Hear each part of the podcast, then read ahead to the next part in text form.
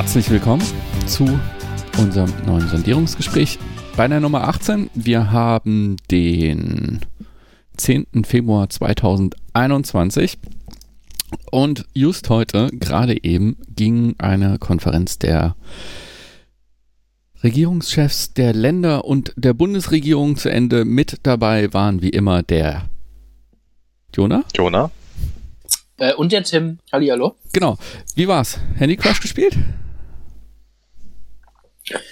Äh, nie, nicht. Äh, da ich mittlerweile immer zwei Bildschirme habe, auf denen ich versuche, simultan Merkel und Bouvier zuzugucken und immer mal so hin und her zu zappen, ähm, bleibt da leider keine Zeit für Candy Crush. Aber Twitter war auch ganz schön. Ja, heute ging es darum, den Lockdown zu verlängern, verkürzen, verändern. Der mittlerweile, ähm, das hat glaube ich kaum jemand mitbekommen, aber schon 101 Tag andauert, wenn man den Lockdown Light, der im November anfing, mit dazu rechnet. Hm. Ja, was wurde denn heute beschlossen? Na, Tim, erzähl ein bisschen, was du auf Twitter gelesen hast. Genau, was stand denn auf Twitter? Äh, ja, ich hatte gerade ein Stück Kuchen im Mund, deswegen konnte ich nicht sagen. ja, für alle, genau, für alle Zuhörenden. Es ist Viertel vor zehn, die Nerven liegen blank und es ist, äh, da ich nicht mehr so viel Alkohol beim Podcast trinken will, habe ich mich jetzt für Kuchen entschieden. Ich dachte, das ist besser. Ähm, naja, was ist heute passiert? Also im Grunde genommen wurde der Lockdown erst einmal bis zum 7. März verlängert. Wie man so hörte, wollte Merkel eigentlich den 14. März haben, konnte sich da an dieser Stelle allerdings nicht durchsetzen. Ähm, es gibt äh, so ein paar Ausnahmen vom Lockdown. So ist es zum Beispiel so, dass die Schulen wieder öffnen sollen ähm, in den Bundesländern, wenn es das Infektionsgeschehen zulässt. Da spricht man allgemein von dieser berühmten 50er-Inzidenz, also wenn die Neuansteckungen mit Corona unter 50 Personen pro 100.000 Einwohner in sieben Tagen liegen, dann sollen mit äh, ja, sollen die Schulen wieder geöffnet werden und auch in den Kitas soll es dann wieder zum eingeschränkten Regelbetrieb zurückkehren. Das sind aber alles Konzepte, die dann die, die Länder individuell beraten sollen und beschließen sollen. Dann gab es ähm, den Beschluss, dass die Friseure schon ab dem äh, 1. März wieder öffnen dürfen. Da hörte man so, hätten sich die Ministerpräsidentinnen eine deutlich schnellere Lockerung für Friseure, Klammer auf, und alle anderen ähm, Hygiene, äh, körpernahe Hygiene, mhm. ja, ja, körpernahe Hygienetätigkeiten wie Fußpflege und und und. Ähm, genau, hätte man sich da gewünscht. Ähm, da konnte man konnten sich dann aber dementsprechend die Länder nicht durchsetzen. Und deswegen ist der 1. März dabei herausgekommen. Am 3. März soll es dann eine weitere Bund-Länder-Konferenz geben, auf der dann nochmal neu diskutiert wird über die Frage, wie es denn ab dem 7. März hinaus weitergeht mit Maßnahmen. Aber so langsam, das zeichnet sich ab, wird quasi die Erzählung oder die Pläne der Lockerungen am Horizont äh, ja, so langsam groß gemacht. Interessant ist hierbei, dass es da offensichtlich einen Strategiewechsel in der Kommunikation äh, gibt, während man jetzt ja irgendwie bei den Schulen und bei den Kitas weiterhin die berühmte 50er-Inzidenzmarke im Fokus stehen hat, sagt man jetzt aber bei weiteren Öffnungen des Einzelhandels, der Sportmöglichkeiten, äh, der Kultur- und Barbetriebe, was wir da alle noch haben, ne? da spricht man jetzt plötzlich von einer Inzidenz von 35. Genau, das fand ich auch so ein bisschen den bemerkenswerten Punkt, dass man jetzt auf eine niedrigere Inzidenz gegangen ist. Ähm, das ist natürlich auch so ein bisschen der Diskussion der letzten, naja, zwei, drei, vier Wochen geschuldet.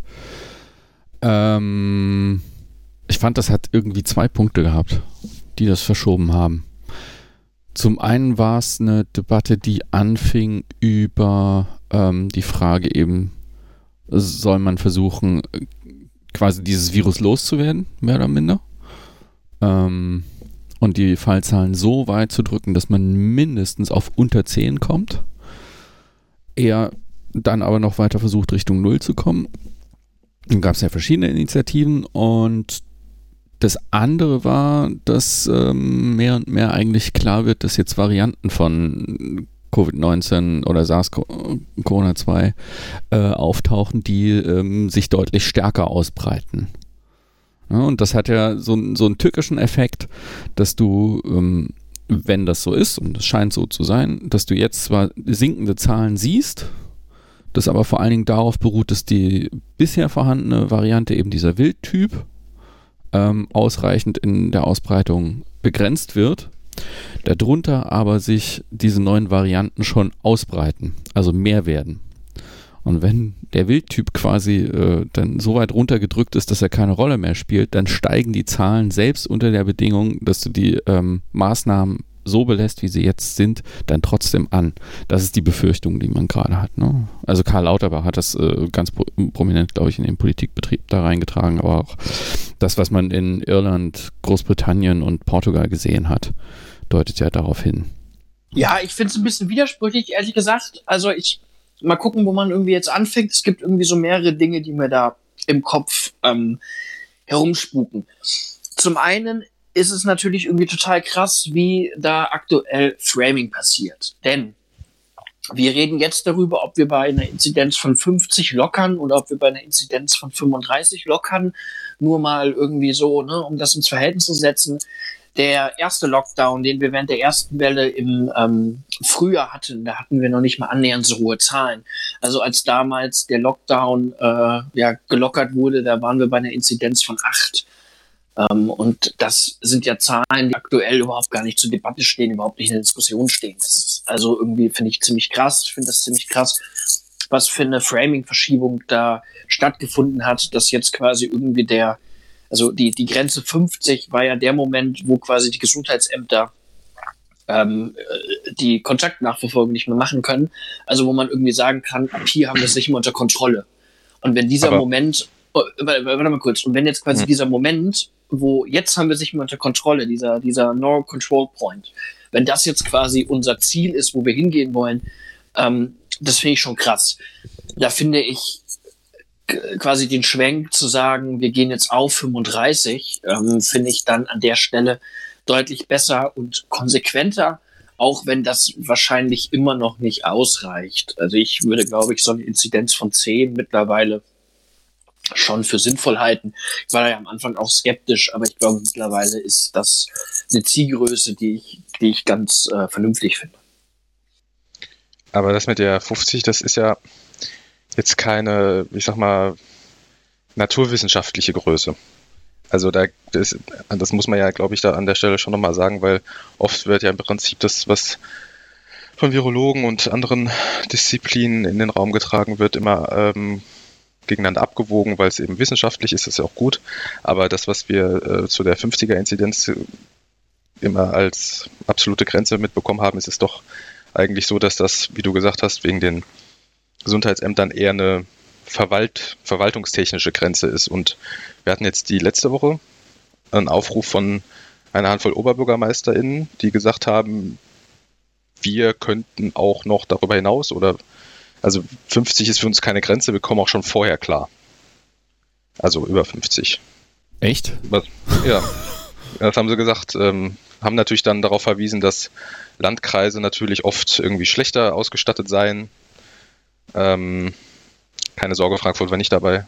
Äh, aber genau, will damit nur darauf hinweisen, dass diese 50er-Inzidenz, die natürlich irgendwie auch wichtig ist, um irgendeine Leitlinie zu haben in dem, im politischen Diskurs, vollkommen willkürlich ist. Also ja, ja, eben, genau, die, die ist komplett willkürlich und wenn man sich halt den äh, Verlauf anguckt, den das genommen hat über das letzte Jahr, mh, hm, dann siehst du ziemlich deutlich, also äh, weder bei 35 noch bei 50 war irgendwas äh, zu kontrollieren. Also du hattest eine kurze Phase so im September in dieser Reiserückkehrerwelle, da gingen die Zahlen mal ein bisschen hoch und da kann man argumentieren, das könnte so ein Schwellwert sein, dass der irgendwo da liegt, wo noch Kontrolle möglich ist, nur dummerweise ist es halt danach völlig explodiert. Also es deutet auch nicht darauf hin, dass das irgendwie so der Bereich war, in, in dem man dann noch Kontrolle hatte. Ähm, Es war eher, eher so, dass du gesehen hast im Sommer, also da scheint irgendwie irgendwas noch funktioniert zu haben, was Fallverfolgung oder Begrenzung dieser Pandemie mh, hm, eigentlich so von, von Verwaltungsseite her äh, in den Griff gekriegt hat, war. Ich habe ich hab gerade nochmal nachgeguckt. Bremen, München, Leipzig, Düsseldorf sind alle der Meinung, dass sie mit 70 plus noch klarkommen. Aha. Ohne Lockdown-Maßnahmen. Ja. Okay. Also das dazu passt zum Beispiel, dass äh, der Mainzer Oberbürgermeister auch noch bis früh vor dem Lockdown Light der Meinung war, naja, wir werden das ja eh wahrscheinlich perspektivisch nicht unter 100 kriegen, dann können wir auch schon lockern, wenn es wieder soweit ist, wenn wir wieder in Richtung 100 gehen. Naja, die, die müssten ja irgendwie mal gezeigt haben, dass sie ohne Lockdown ähm, die Zahlen vorher begrenzen können oder runterkriegen eigentlich. Eigentlich, ne, du, eigentlich darfst du nie in die Phase exponentiellen Wachstums kommen, wenn du der Meinung bist, du bist mit diesen ähm, Maßnahmen in der Lage, das zu kontrollieren. So. Und das haben die doch nicht. Das ist doch Quatsch. Also selbst unter ja. Lockdown-Leitmaßnahmen sind die Zahlen doch vielerorts einfach gestiegen. Ja, ich äh, gebe an der Stelle auch nur wieder, was ich dazu gelesen habe. Ich äh, würde okay. es ehrlich gesagt auch nicht anders sehen als du. Äh. Ich finde es halt, ähm, manchmal befürchte ich, dass der Diskurs an der Stelle zu sehr genutzt wird. Also wir haben überall Wahlen gerade bundesweit und immer mal wieder merkt man, dass der Diskurs über Lockerungen, Inzidenzwerte, dass man versucht, den halt äh, politisch für seinen, ja, für seinen Plan zu kapern. Ja, aber funktioniert das denn? Also ich meine, es muss ja jetzt irgendwie der Letzte begriffen haben, dass du das irgendwie kontrollieren musst. So, das ist, glaube ich, erstmal unstrittig. Die Frage ist, wie kontrolliert man das? Und das Risiko, was sie doch eingehen, ist doch enorm. Äh, es zahlt sich doch nicht aus. Naja, Stefan, da würde ich dir recht geben, auf einer rein faktischen Ebene. Also ganz klar, die Zahlen müssen runter und dass man jetzt irgendwie 35 als Richtwert nimmt und nicht mehr 50, ist ein wahnsinnig guter Schritt in die richtige Richtung, wenn es auch nicht ausreicht. Ich würde nach wie vor sagen, irgendwie 10 ist ganz gut. Vor allen Dingen, weil irgendwie auch diese 35er-Grenze ja auch eher so eine informelle Geschichte ist. Also in der Beschluss, in der Beschlusslage der Ministerpräsidenten steht drin, wir wollen eine Zahl, die weit unter 50 liegt. Und dann sagt Bouvier heute in seiner Pressekonferenz, der hessische Ministerpräsident, er sagt heute in seiner Pressekonferenz dann, ja, und wenn das dann 42 sind, dann sind das halt 42. Und wenn das irgendwie 27 sind, dann sind das halt 27. Aber irgendwie sowas um den Dreh 35. Auf jeden Fall weit unter 50. Das wäre ja gut. Also da merken wir ja schon, äh, ne, auch diese 35er-Regel ist nicht total starr. Das ist alles sehr, sehr, sehr butterweich formuliert. Ähm, und das andere ist doch so ein bisschen, dass doch die ganze Zeit jetzt mittlerweile der Tenor ist, wir müssen jetzt mit Lockerungen anfangen, ähm, wir sind alle Pandemie erschöpft, wir können nicht mehr, die psychosozialen Belastungen nehmen auch immer mehr zu, was ich auch gar nicht kleinreden will, was hm. garantiert doch alles so passiert und so stimmt. Aber die Diskursverschiebung geht doch jetzt eigentlich in die Richtung, wir haben es geschafft und jetzt müssen wir da wieder raus. Also war das Söder, der irgendwie jetzt vor, vor einigen Tagen ähm, gesagt hat äh, in einem Interview, ähm, wir hätten die zweite Welle gebrochen. Nee, wir haben die noch nicht gebrochen. Also so, ne? Die ist immer noch sehr akut und wir müssen immer noch sehr, sehr aufpassen. Aber irgendwie merkt man doch, dass wir im Diskurs die ganze Zeit jetzt auf Lockerung eingestellt werden. Und da passt doch auch diese komische Lösung dazu, die man heute getroffen hat.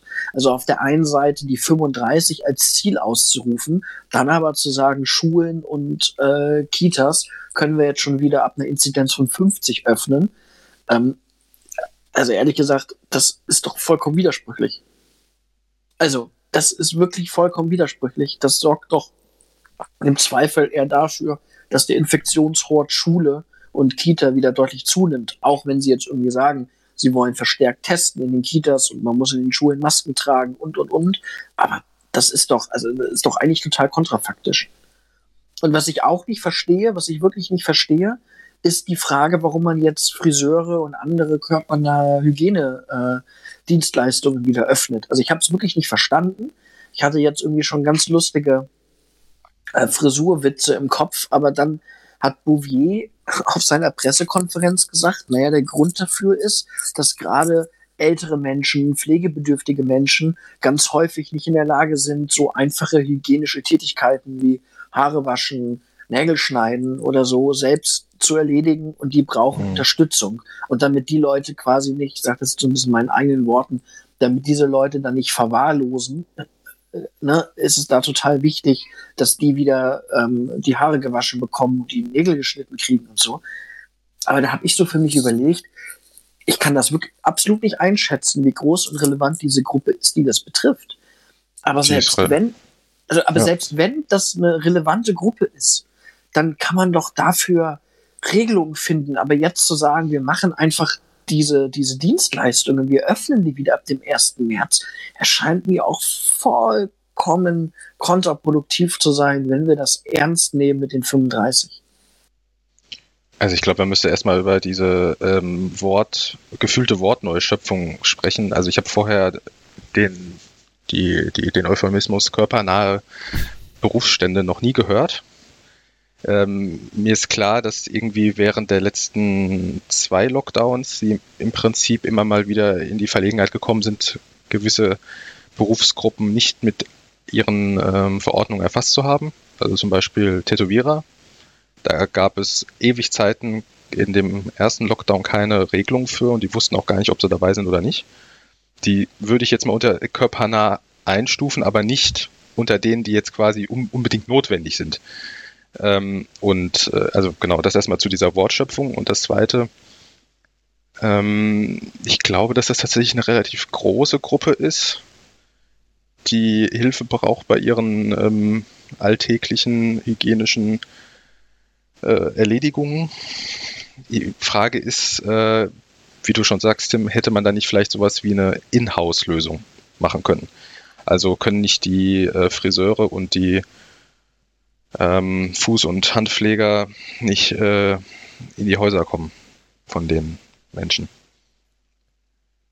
Ich weiß nicht, ja. ob das das Infektionsgeschehen irgendwie verschlimmert, weil dann Leute irgendwie unterwegs sind, aber das sind ja die alten Leute dann auch, wenn sie dann dahin wollen. Und, also keine Ahnung. Ja, ich, ich weiß es auch nicht. Ich, also bei den Friseuren bin ich auch etwas ratlos. Ich glaube auch, wie Tim, dass im Grunde genommen für die Leute, die darauf angewiesen sind, dass ihnen jemand die Haare wäscht, ähm, Lösung finden kannst. Bei den Podologen, das ist nochmal ganz andere Sache. Das ist ja wirklich so ein richtig medizinischer Beruf. Da geht es gar nicht so sehr um Nägelschneiden, da geht es ja dann auch um Diabetologie, also Leute, die ähm, offene Füße haben. So, also das ist ja richtig medizinische Versorgung. Ich glaube, weiß gar nicht, ob die irgendwie wirklich davon betroffen sind. Das kann ich mir schwer vorstellen. Ähm, aber das, das halte ich im Grunde für vertretbar, weil äh, da kommst du halt nicht drum rum. So, über kurz oder lang. Ob ich mir jetzt äh, vier Wochen lang die, beim Friseur die Haare nicht mehr schneiden lassen kann, also vier weitere Wochen oder nicht, das ist letztlich nicht so entscheidend. Das ist, glaube ich, recht wurscht. Zumindest für mich. Für den Friseur sieht es natürlich anders aus. Ähm, also, ja, äh, Konsistenz, konsistent ist das alles nie, war es auch nie. Ähm, ich finde nur bemerkenswert, dass sie überhaupt von diesen 35 jetzt geredet haben und die mit aufgenommen haben, weil sie natürlich eingestanden haben, dass ihre 50er-Inzidenz nichts wert ist. Dazu sagen sie jetzt überall, na, das liegt an den Varianten. Ähm, das ist natürlich Quatsch. Also, weil die Ausbreitungsgeschwindigkeit richtet sich ja nicht nach der Inzidenz allein. Die spielt zwar möglicherweise auch eine Rolle, weil du irgendwann so komplett den Überblick verlierst, aber nicht bei 5, 35 oder 50. Ähm, die haben im Grunde genommen eingestanden, dass ihr Grenzwert viel zu hoch war. Also es klingt jetzt so nah beieinander, aber das ist halt, da sind halt 30 Prozent dazwischen. Ist halt verkackt, ne? Ja, also genau, ja, das äh, finde ich auch.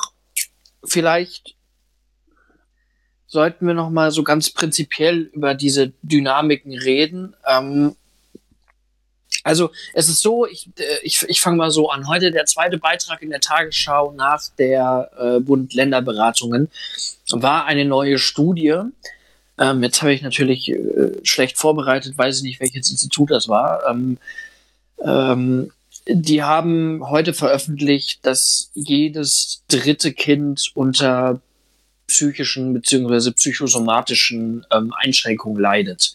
Vor der Pandemie waren das in etwa ähm, ja, 15 Prozent der Kids. In der ersten Corona-Welle waren das in etwa 25 Prozent der Kids.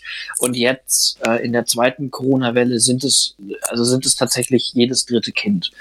So, und das ist, glaube ich, schon eine krasse Zahl und die, zeigt ja auch, würde ich mal sagen, das, was Pädagoginnen und Pädagogen äh, schon ganz lange immer sagen. Ne? Kinder brauchen den Kontakt mit anderen Kindern, Kinder brauchen die Kita und die Schule als Sozialisationsort, als Ort, wo man irgendwie, wo Lernen stattfindet, wo aber auch soziales äh, Lernen und soziale Interaktion stattfindet, ähm, wo man in Austausch kommt mit anderen Kindern. Und wenn das wegfällt, dann ist das irgendwie für die, für die kindliche Entwicklung ähm, ein riesen, riesengroßes Problem. Das predigen Pädagogen ja schon ganz lange und ich würde mal sagen, das zeichnet sich jetzt über diese neue Studie auch nochmal aus. Die Frage ist halt ehrlich gesagt nur, ob die doch aus meiner Perspektive verfrühte Öffnung der Schulen, die man jetzt macht, ob die nicht dazu sorgt, dass wir im Frühjahr in einer dritten Welle sitzen und mit dem ganzen Scheiß wieder von vorne anfangen, ob es jetzt nicht konsequenter wäre zu sagen, die letzten zwei Wochen oder ne, bis wir dann irgendwie die Zahlen nochmal deutlich gesenkt haben. Auf die zwei Wochen kommt es jetzt auch nicht mehr an, aber alles ist besser, als irgendwie im Frühjahr mit der ganzen Scheiße nochmal ähm, von vorne anzufangen. Ja, also zum einen, ich habe den Artikel bei der Tagesschau auch gesehen.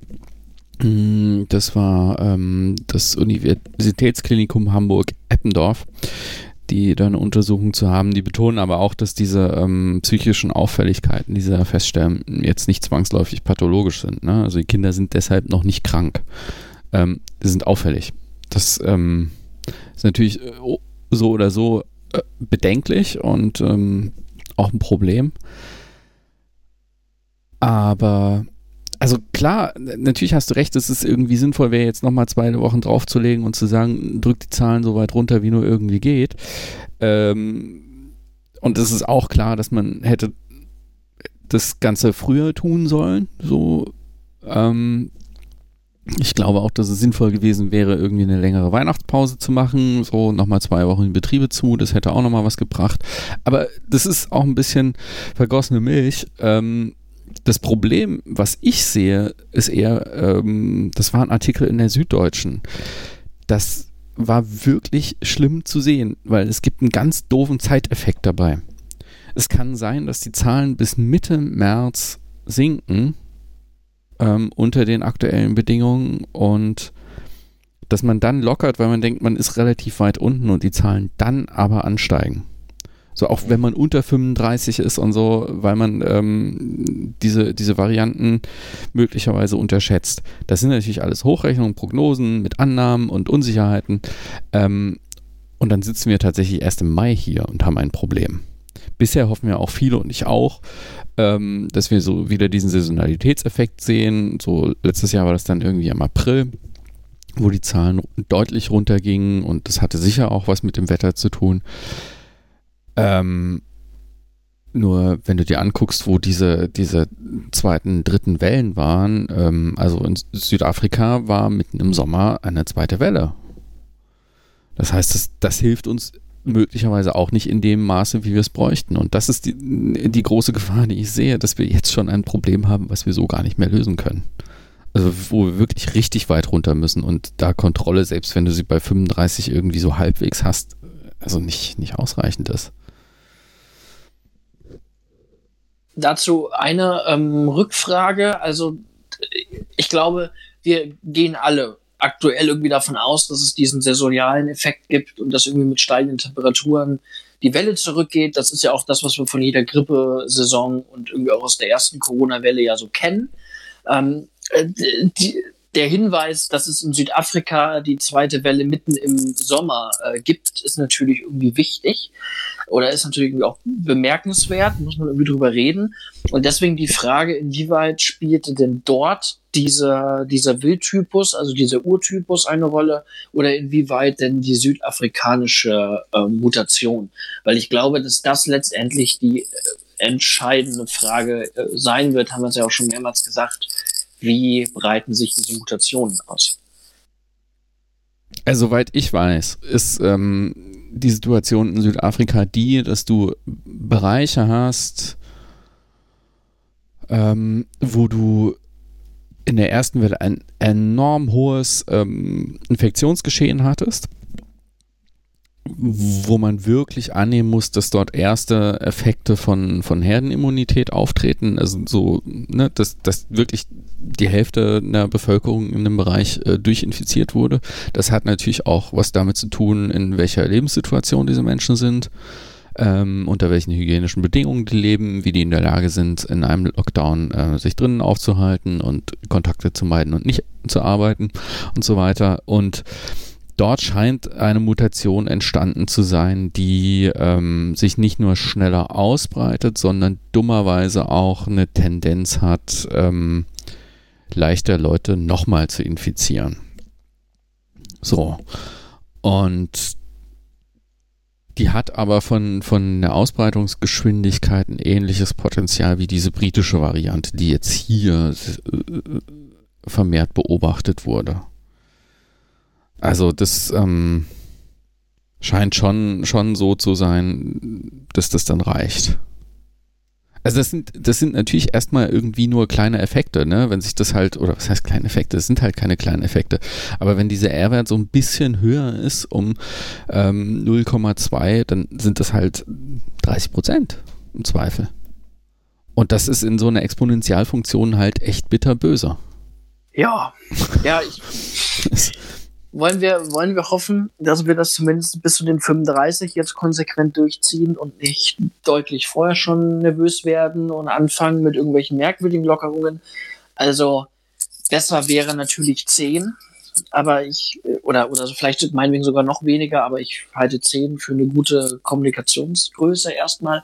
Mhm. Aber ich, ich, ich habe so ein bisschen die Befürchtung, auch nach der Debatte heute und nach all dem, was man so hört und nach diesen Lockerungsvorschlägen, wie sie ja jetzt schon irgendwie gemacht werden sollen, ich glaube, das Ding ist durch. Also wenn man, wenn man irgendwie hört, ne, jetzt aus Hintergrundberichten, Malu Dreier ist wohl irgendwie heute ähm, Merkel wieder sehr emotional angegangen und hat wohl irgendwie nochmal drauf also versucht klarzumachen, dass Merkel aus der Perspektive von Dreier viel zu wenig über Lockerungen redet und Lockerungspläne vorstellt. Und es geht immer nur um Verschärfungen und immer nur darum, und das geht nicht. Und wir müssten jetzt so langsam endlich mal wieder anfangen, auch zu einem zurück zum Normalzustand zu sprechen. Ich meine, aus Malu Dreyers Perspektive ist es total logisch. Die hat, möchte am 14. März eine Landtagswahl ähm, gewinnen.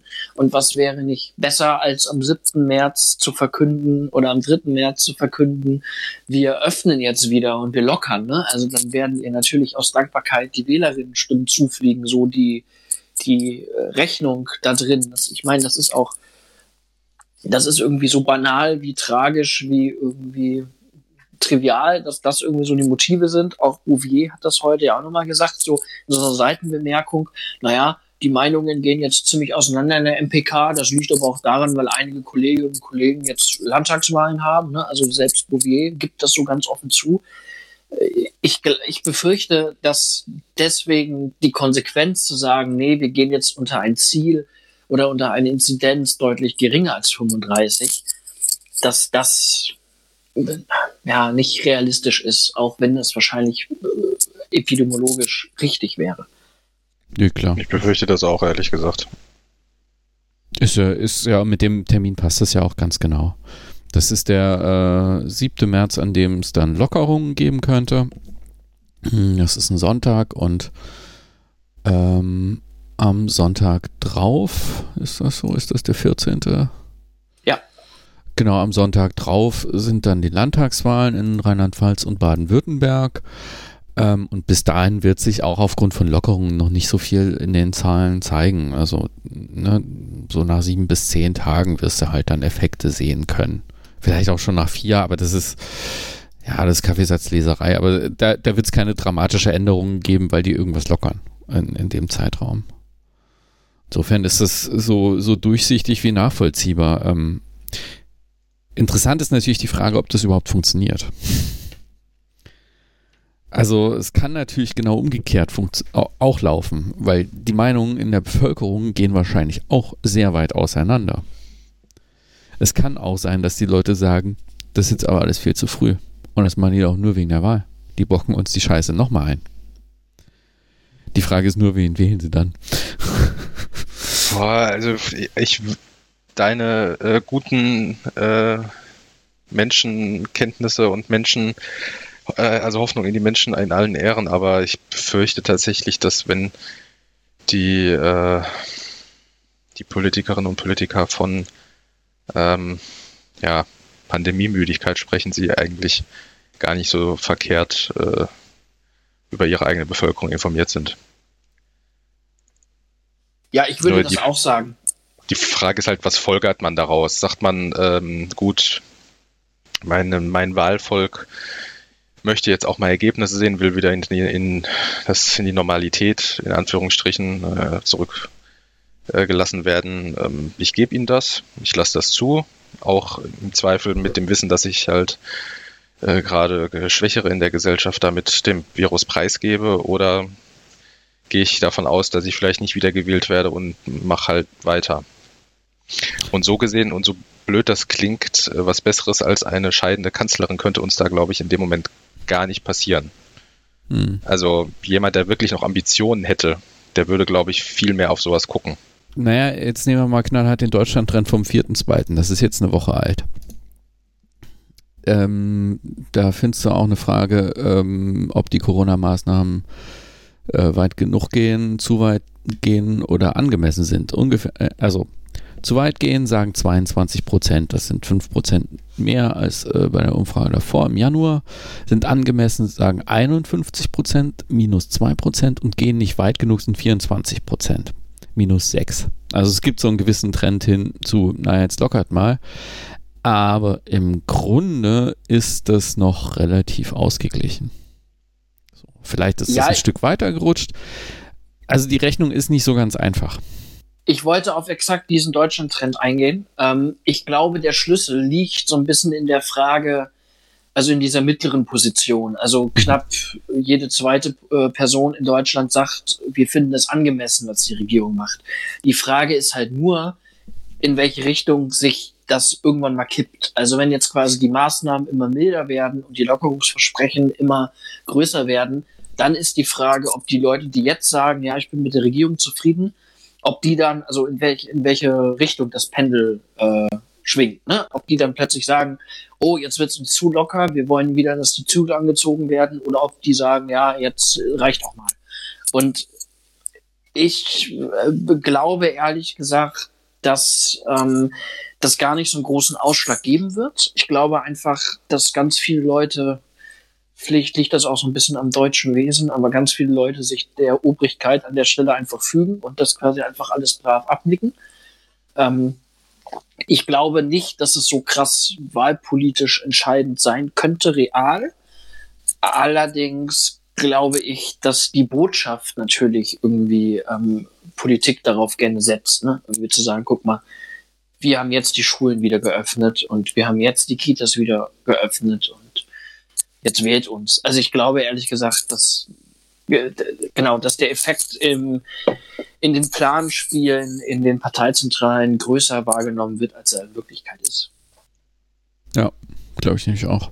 Also es wird irgendeinen Effekt geben, vielleicht sogar in beide Richtungen, aber der wird nicht groß sein. Ja, dann wären wir ja schon bei Parteipolitik, ne? Ja. Ja, lass uns, lass uns über die SPD reden. Ähm, Nee, lass uns über die, lass uns über die Linke reden. Die hat nämlich einen ähm, Parteitag Ende Februar, einen reinen Online-Parteitag. Und um jetzt die Überleitung perfekt zu machen, haha, wollte ich auch nochmal auf diese äh, Umfrage des Deutschland äh, nochmal eingehen, denn dort haben sie nämlich die Position zu Corona und zu Corona-Politik auch nach Parteipräferenzen aufgeschlüsselt. Und siehe da, was kommt heraus? Äh, surprise, surprise. Die Anhängerschaft der Linken ist zutiefst gespalten. Und jetzt nicht in zwei Lager, sondern dieses Mal in drei Lager. Es gibt drei annähernd gleich große Lager, also sind natürlich einzelne Prozente äh, Unterschiede, aber so kann man schon so zusammenfassen und kann sagen, ein Drittel der linken Anhängerinnen finden die aktuellen Polit oder die aktuellen Corona-Maßnahmen angemessen. Ein Drittel der linken Anhängerinnen sagen, das geht uns zu weit. Und ein Drittel der linken Anhängerinnen sagen, das geht uns nicht weit genug. Ähm, das alte Dilemma der Linkspartei. Ähm, es gibt unterschiedliche Interessen und Milieus und äh, ja, Erwartungen an sie. Und die muss diese kleine Partei dann irgendwie gerecht werden. Und damit sind wir dann beim Bundesparteitag. Ja, ja, ich bin nicht delegiert. Was, was, was hat man denn zu erwarten, wenn man sich das anguckt? Bist du Deli? Nee. Nö, nee, ich okay. bin nicht delegiert. Genau, das habe ich ja gesagt. Ja. Ich bin auch nicht Deli. Ich ja, ich, ich bin delegiert. Das gebe ich jetzt an dieser Stelle mal zu. Ich werde euch aber äh, selbstverständlich jetzt nicht im Podcast meine äh, Wahl äh, ja, aber du musst ja informiert sein, was man als äh, interessierter... Was für eine Wahl gibt's denn überhaupt? genau. genau. Gut, fangen wir vorne an. Also, nachdem der linken Parteitag, der ursprünglich mal im Juni stattfinden sollte, jetzt mehrmals verschoben worden ist, findet er jetzt Ende Februar als reiner Online-Parteitag statt und ist verkürzt auf anderthalb Tage. Sonst gehen solche Parteitage bei den Linken ja immer drei Tage, jetzt anderthalb. Ähm, die Idee ist quasi, dass man am Freitag inhaltlich politisch diskutiert und der Samstag steht dann äh, den ganzen Tag tatsächlich von morgens bis abends im äh, ja, Zentrum die Wahl eines neuen Parteivorstandes. Denn es ist so, dass die bisherigen Parteivorsitzenden Katja Kipping und Bernd Rixinger nach acht Jahren aus dem Amt scheiden. Ähm, rein formal ist es ja so, dass die Linke in ihrer Satzung so eine Sollregelung hat, dass, äh, der, dass die Parteivorsitzenden nicht länger als acht Jahre im Amt sein müssen. Das ist allerdings nur eine Sollregelung und keine Mussregelung. Aber trotzdem, glaube ich, kann man sagen, haben Katja Kipping und ähm, Bernd Rixinger verstanden, dass diese Acht-Jahres-Regelung in der Basis sehr streng gesehen wird und sehr streng ausgelegt wird und haben deswegen jetzt entschieden, nach acht Jahren freiwillig den Vorsitz abzugeben. Und äh, genau, es wird halt nicht nur der äh, die beiden Vorsitzenden neu gewählt, sondern der gesamte 42-köpfige Parteivorstand. Und es ist jetzt durchaus so, sonst, sag ich mal, sind ja inhaltliche Fragestellungen bei den Linken auch immer sehr im Vordergrund und spielen eine große Rolle. Es ist dieses Mal so, dass aufgrund der Corona-Pandemie und der sehr begrenzten Zeit, die wir haben, Inhalte tatsächlich gar nicht so sehr im Vordergrund stehen werden, sondern es wird ein Leitantrag am Freitag eben abgestimmt werden, ähm, und Samstag wird dann der Vorsitz oder der Vorstand ähm, gewählt. Ich glaube, das könnte man zum Programm erstmal so sagen.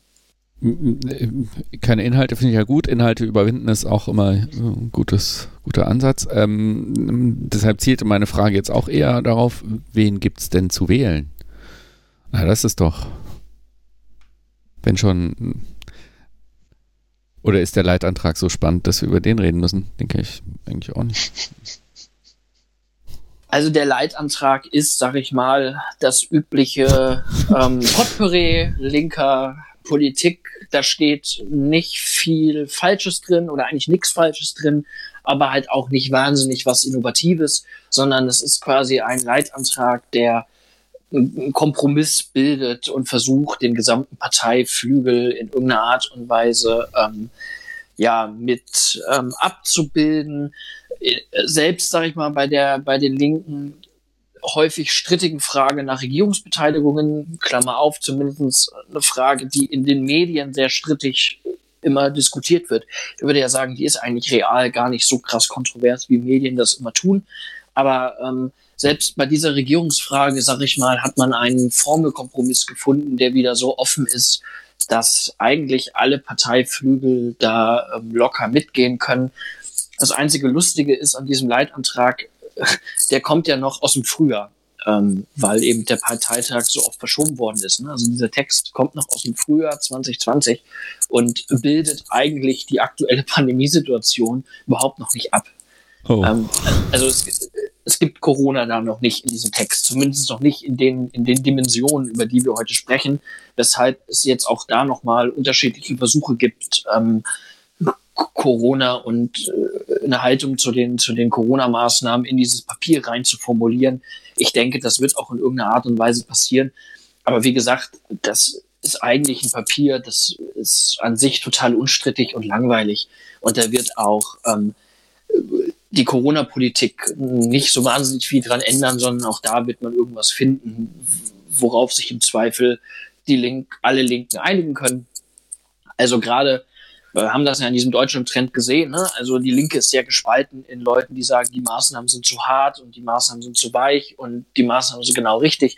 Deswegen wird da am Ende nichts drinstehen von Zero Corona oder so, weil man damit einfach tatsächlich einen erheblichen Teil seiner eigenen Leute verschreckt, ähm, sondern da wird am Ende irgendwas drinstehen mit Gesundheitsschutz ist total wichtig, gibt die Patente frei, ähm, äh, irgendwie die, die wirtschaftlichen Folgen der ähm, Pandemie sozial abfedern und wahrscheinlich auch noch irgendwas mit kein Kind zurücklassen und ne, also so man wird irgendwas finden, äh, was wo alle sich mitgehen können und alle irgendwie drunter, drunter stehen können, ohne, sage ich mal, die ganz großen strittigen Fragen in der Corona-Politik anzusprechen.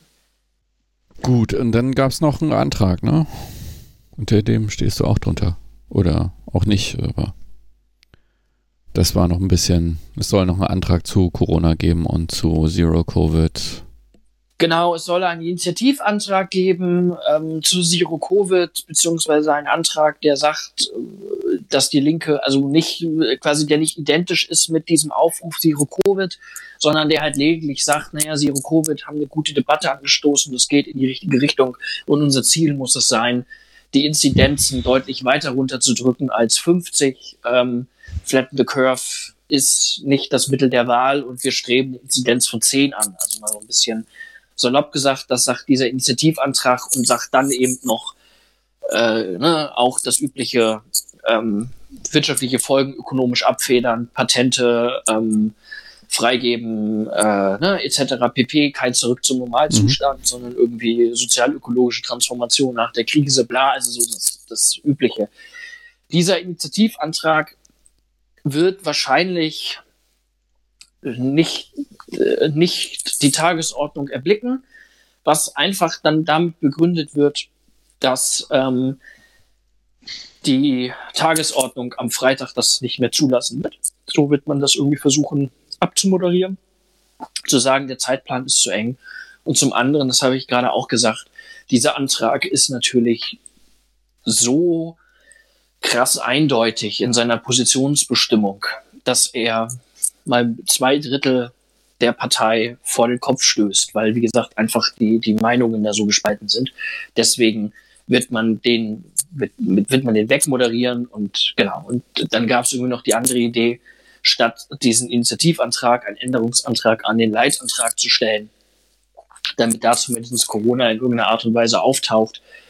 Das halte ich, wie gesagt, für das realistische Szenario. Aber da glaube ich ehrlich gesagt auch nicht, dass dort am Ende eine Position drinstehen wird, die da heißt Zero Covid oder ähnliches. Also wie gesagt, das wäre, auch wenn ich das inhaltlich richtig fände, ähm, ist es, glaube ich, nicht so schlau von einer Partei, die eine so gespaltene Anhängerinnenschaft hat in dieser Frage, sich da so eindeutig zu positionieren. Das hat die Linke auch noch nie gemacht. Also die Linke hat ja immer in ihrer, in ihrer Zeit das ist ihre größte Schwäche als auch ihre größte Stärke, würde ich sagen, hat es ja immer geschafft, unterschiedlichste Akteure links der Sozialdemokratie zu binden und mitzunehmen und das halt über sehr weiche Formelkompromisse. Das kann man kritisieren und kann man sagen, das ist scheiße, weil da kommt irgendwie nichts, nichts Halbes und nichts Ganzes bei raus. Ich würde aber nach wie vor sagen, diese Art von, Forma, von Formelkompromissen ist der Grund, warum es heute eine vereinigte Linkspartei links der Sozialdemokratie gibt, die in Deutschland konstant über fünf Prozent bei Bundestagswahlen erhält und nicht wie in anderen Ländern zehn kommunistische und sozialistische Parteien, die alle total verfeindet untereinander sind. Ja, aber das, das wird, sagen wir mal so, die, die inhaltliche Debatte, die noch am spannendsten wird, ne? So. Also ob das überhaupt auf die Tagesordnung kommt. Also man könnte nämlich auch argumentieren und sagen, liebe Leute, das mag ja alles mit der Tagesordnung sehr schwierig sein, aber das ist ein so brennendes Thema. Das ist vielleicht das brennende Thema bis zur Bundestagswahl. Sich dazu nicht zu äußern, obwohl man einen Parteitag hat, ist auch sehr schwierig. Ähm, gleichwohl sehe ich es auch so wie du, dass es mit der Positionierung sehr schwierig wird. Es kann natürlich auch sein, ähm, je nachdem, wie die Dynamik, also es sind auch noch zwei Wochen, ne, wie die Dynamik in der Debatte noch wird, ähm, dass da doch noch irgendwas bei rauskommt. Aber abzusehen ist das irgendwie nicht. Oder? Ja, ich würde sagen nicht. Na gut, Personal. Oder? Jona, hast du noch was? Äh, nee. Gut. Das war jetzt ähm, ein, ich kann nur Amen sagen, ne? Das war das Glaubensbekenntnis gerade, was äh, Tim äh, hier gesagt hat und mehr gibt's glaube ich nicht mehr zu sagen. Nee, nee, ich, ich, ich sehe auch die Beschreibung, dass das die größte Stärke als auch die größte Schwäche ist mit diesen Formelkompromissen, äh, sehe ich auch so. Ich halte das im Moment auch eher für eine Schwäche. Achso, bevor wir zur Personal kommen, da fällt, ist mir noch ein kleines Bonbon eingefallen. Ähm, ihr habt vielleicht in der, den, die Erhebung der Zeit gesehen unter den Wählerinnen, ähm, wen sie für regierungsfähig halten. Ähm, und comes out, 90% unserer WählerInnen halten uns für regierungsfähig. Ich möchte nichts mehr dazu sagen ähm, aus, als das und äh, dass das vielleicht interessant wird, wenn man dann doch nochmal auch über irgendwann in ferner Zukunft über Regierungsoptionen redet. Ich finde das aber tatsächlich äh, eine wirklich eine interessante Studie oder eigentlich gar nicht so interessante Studie, aber ich weiß, dass sie von bestimmten Teilen der Linkspartei, nämlich dem eher reformerorientierten Lager, was sehr für rot-rot-grüne Bündnisse auf allen Ebenen wirbt, das jetzt so als Beleg genommen wird dafür, dass man doch in Regierungsverantwortung äh, treten muss, möglichst schnell. Ähm, ich sehe das anders. Ähm, und das auch mit äh, Argumentation auf diese Zahlen, aber das können wir vielleicht gleich nochmal noch vertiefen.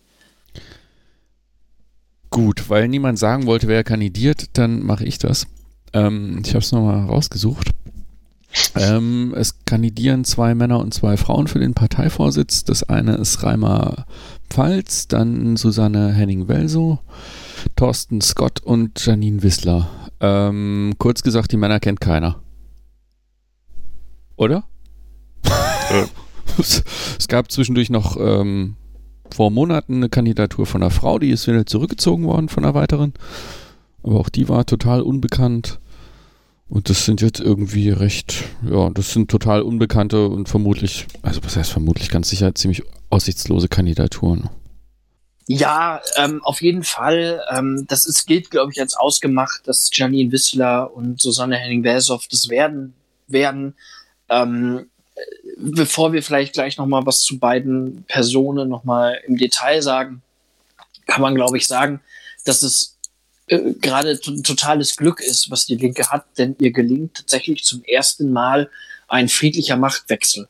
Also bisher sind alle Neuwahlen von Parteivorsitzenden in einer riesengroßen Schlammschlacht ausgeartet, wo man am Ende nicht wusste, oh Gott, äh, gibt es diese Partei überhaupt noch länger? Also ich glaube irgendwie, die, der Gipfel war irgendwie dieser berühmte Göttinger Parteitag von äh, vor acht Jahren, bei dem Katja Kipping und Bernd Rixinger ähm, gewählt worden sind, was ja eine riesengroße Schlammschlacht und ein riesengroßes Gemetzel war, wo sich auch prominente Personen der Linken öffentlich auf vor, am Rednerpult beleidigt und angeschrien haben. Also wirklich ein, ein total unwürdiges Schauspiel.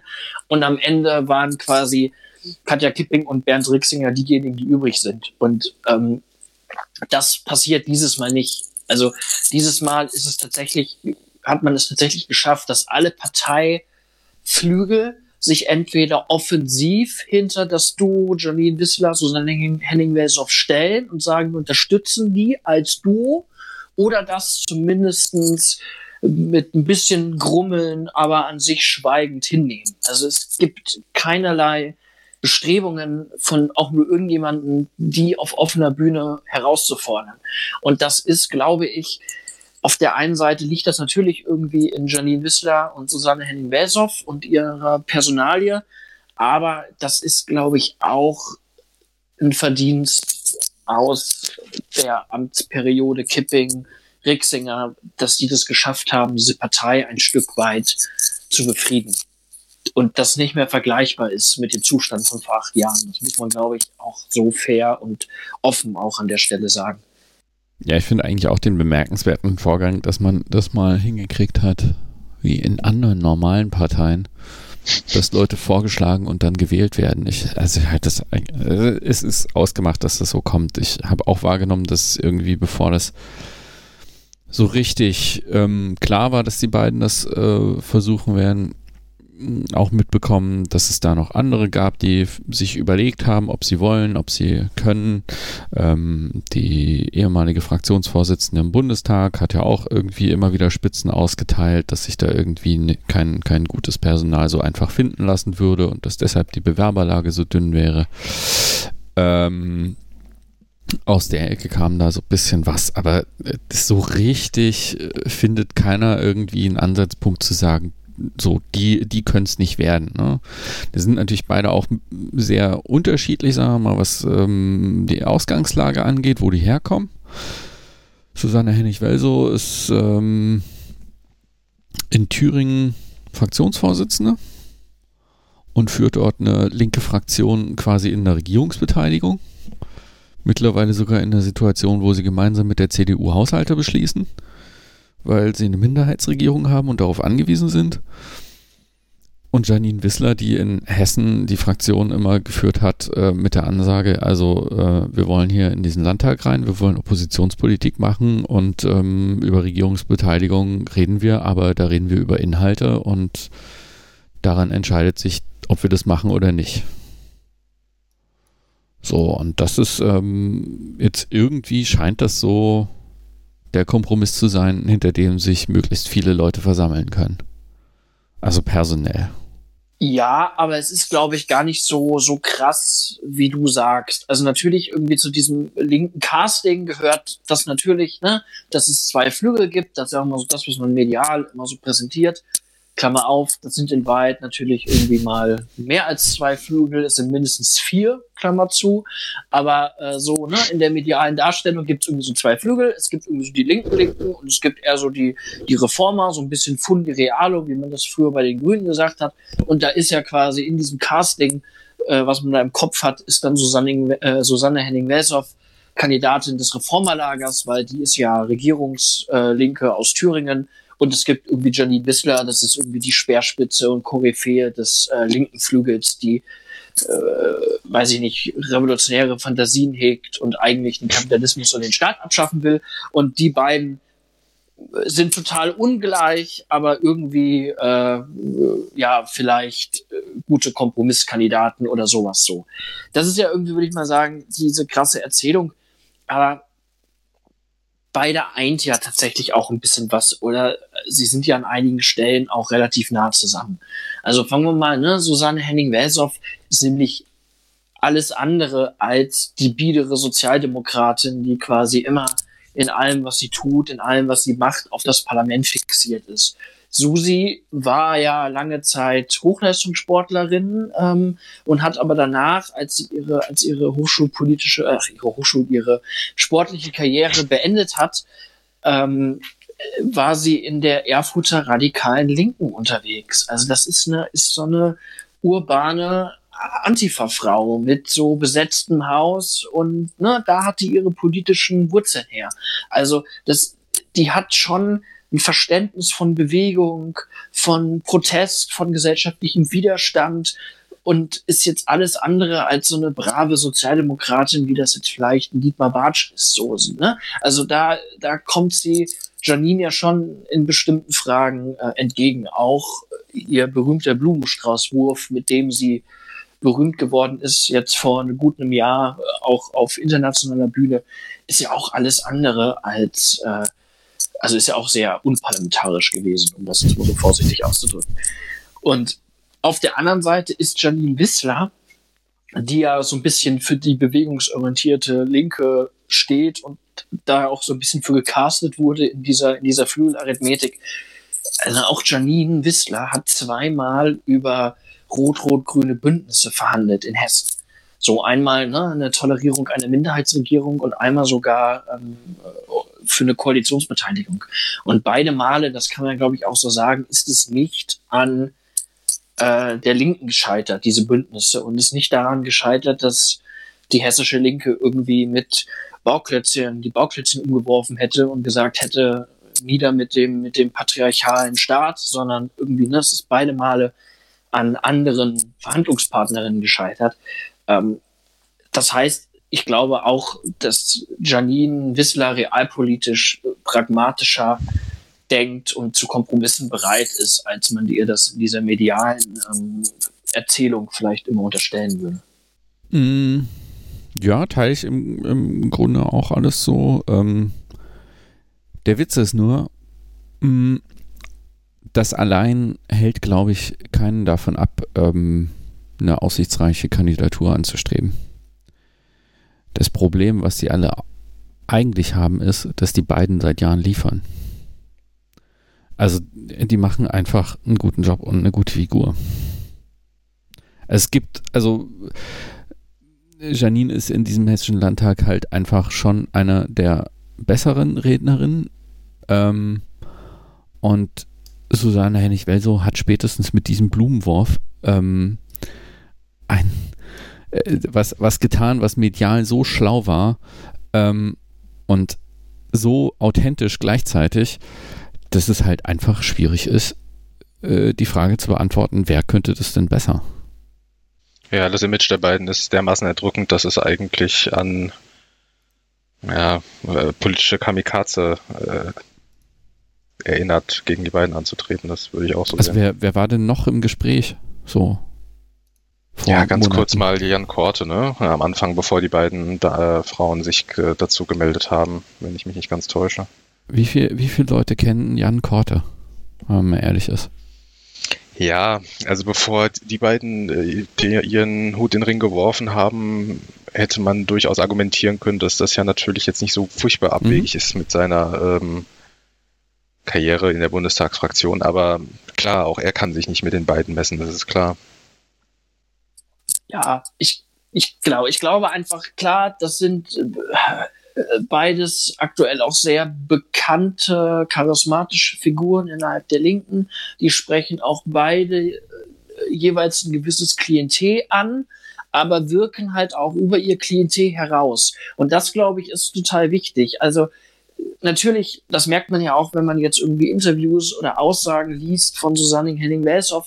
Natürlich versucht sie jetzt vor dem Bundesparteitag in erster Linie das Reformerlager zu sammeln, weil sie weiß, dass auf die kommt's an. Die muss sie hinter sich irgendwie äh, versammeln und die muss sie ansprechen und äh, sagt natürlich die ganze Zeit irgendwelche so, ne, hier rot, mehr Rot- und und wir müssen hier auch Regierungsverantwortung übernehmen und so. Also versucht diese Reformerseele tatsächlich ja sehr zu streicheln.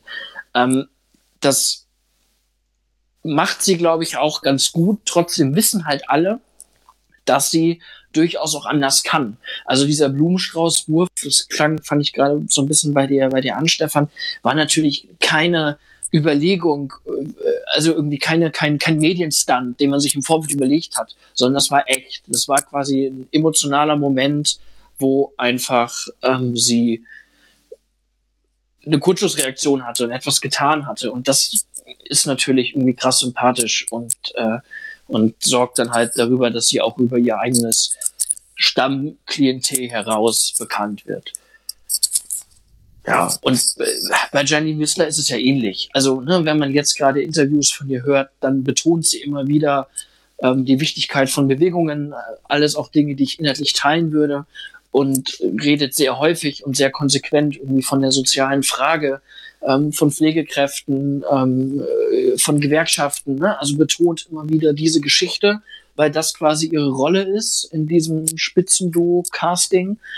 Aber natürlich, ist auch Janine eine krasse, bekennende Antifaschistin, die natürlich, würde ich mal sagen, seit, seit NSU 2.0 auch äh, eine gewisse, gewisse ähm, ja, Wirkmächtigkeit auch in diesen Bereichen hat. Ne? Was sie sagt, wird irgendwie ernst genommen und äh, ist irgendwie wichtig.